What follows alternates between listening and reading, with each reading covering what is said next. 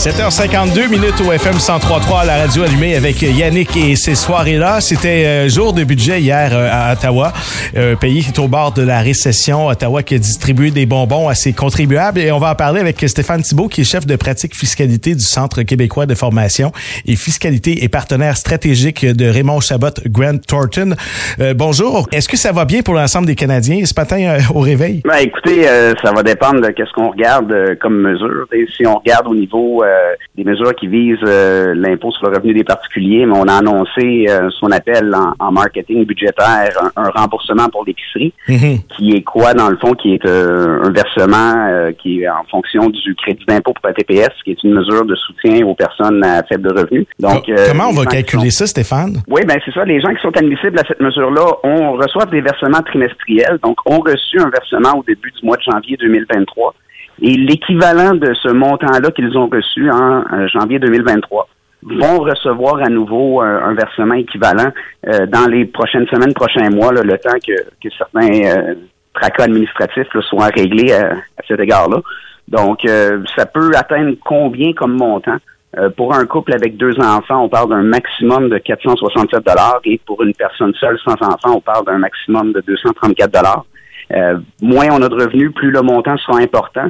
Et euh, dans le fond, au fur et à mesure que le revenu va augmenter, ben c'est un montant qui va euh, qui va être réduit là, et on n'aura pas grand-chose. Mais on vise quand même à travers le Canada 11 millions de contribuables pour une enveloppe budgétaire d'approximativement 2,5 milliards de dollars. Et tout ça est calculé de façon automatique lorsqu'on fait notre rapport d'impôt. Comment ça fonctionne? Oui, ben dans le fond, c'est que lorsqu'on a produit notre déclaration de revenus de 2021, en fonction du revenu, mhm. ben, il y a des montants qui sont euh, déterminés. Donc, l'admissibilité à cette mesure-là et les montants qui sont versés, euh, donc, euh, sont déterminés par le gouvernement et les versements sont faits donc à tous les trimestres.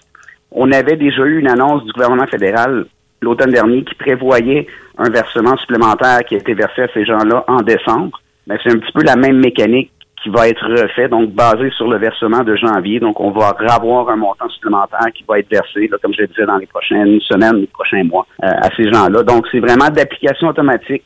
Donc, les gens qui vont y avoir droit vont euh, systématiquement, là, automatiquement recevoir ce montant-là. Sauf que la situation peut changer un an. Là. On peut se faire rembourser un montant, puis un an plus tard, euh, on va se faire réclamer, c'est ça? Si jamais la situation change. Non, non celui-là, c'est vraiment c'est basé sur euh, la déclaration fiscale de 2021. Donc, peu importe ce qui s'est passé depuis, c'est vraiment les paramètres qui ont été fixés. Donc, comme je le disais, le versement de janvier, c'est le même montant que ces gens-là vont recevoir à nouveau. Donc, c'est une aide ponctuelle qui est versé par euh, le gouvernement fédéral à ce niveau-là. Donc, euh, comme je disais, 11 millions de contribuables à travers le Canada et c'est vraiment donc euh, une aide pour les personnes à plus faible revenu qui est versée dans ce cas-ci. Et qu'est-ce qu'on a d'autre comme bonbons qu'on va recevoir dans les prochaines semaines, prochains mois? Ben, au niveau des particuliers proprement dit, il n'y a pas réellement d'autres bonbons. Euh, c'est sûr qu'on est venu prévoir différentes mesures. On est venu prévoir, par exemple, pour des étudiants qui ont des euh, régimes enregistrés d'épargne études, euh, selon les règles actuelles, lors des 13 premières semaines d'études, on peut retirer seulement un maximum de 5 000 dollars de, de prestations de ce régime-là. On va faire passer ce montant-là à 8 000 dollars, donc ça va permettre aux étudiants à temps plein, à titre d'exemple, d'aller chercher un petit peu plus d'argent plus rapidement. Donc ça, c'est un une sorte de petit bonbon qu'on pourrait voir là. Mhm. On a euh, également pour euh, les gens de métier, il y a une déduction euh, qui est possible pour les dépenses d'outils. C'était un maximum de 500 dollars. On est venu doubler ça à 1000 dollars. Donc euh, ça c'est vraiment pour euh, des gens très très euh, niche très très ciblés de, gens à ce niveau-là. Des gens qui travaillent comme entrepreneurs en construction par exemple, c'est ça? Oui, à titre d'exemple, ça c'est un bon exemple à, ce niveau-là. Puis sinon, ben c'est sûr que sur quelques années là, il y a un nouveau régime canadien de soins dentaires qui a été annoncé. on sait qu'il y avait un régime qui avait été annoncé l'année dernière qui visait les enfants de moins de 12 ans.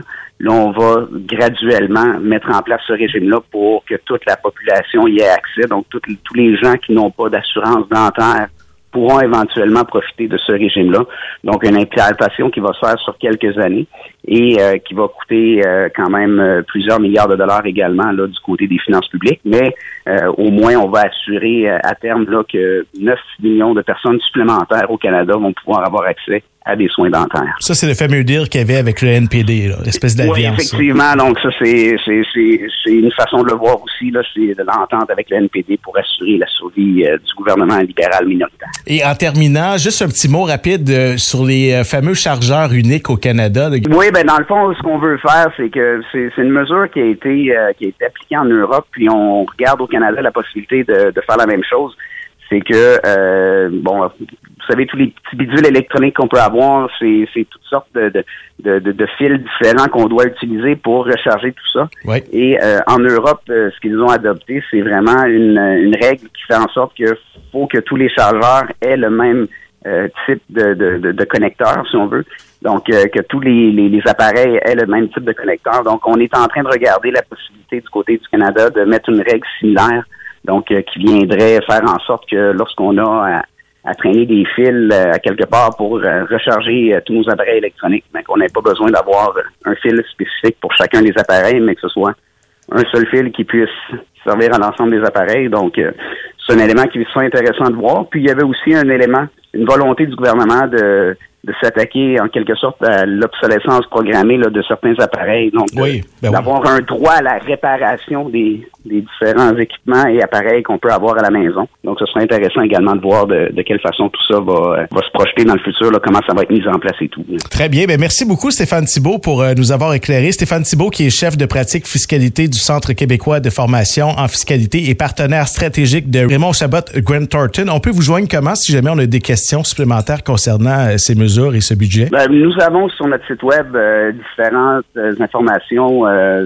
sur le budget, les résumés, les documents techniques. Donc, vous pouvez facilement accéder à tout cela via notre site web au cqff.com. Merci beaucoup, Stéphane. Bonne journée à vous. Merci à vous aussi. Bye bye. Les auditeurs du FM 1033, abonnés de Delphib, peuvent nous entendre via le canal 962.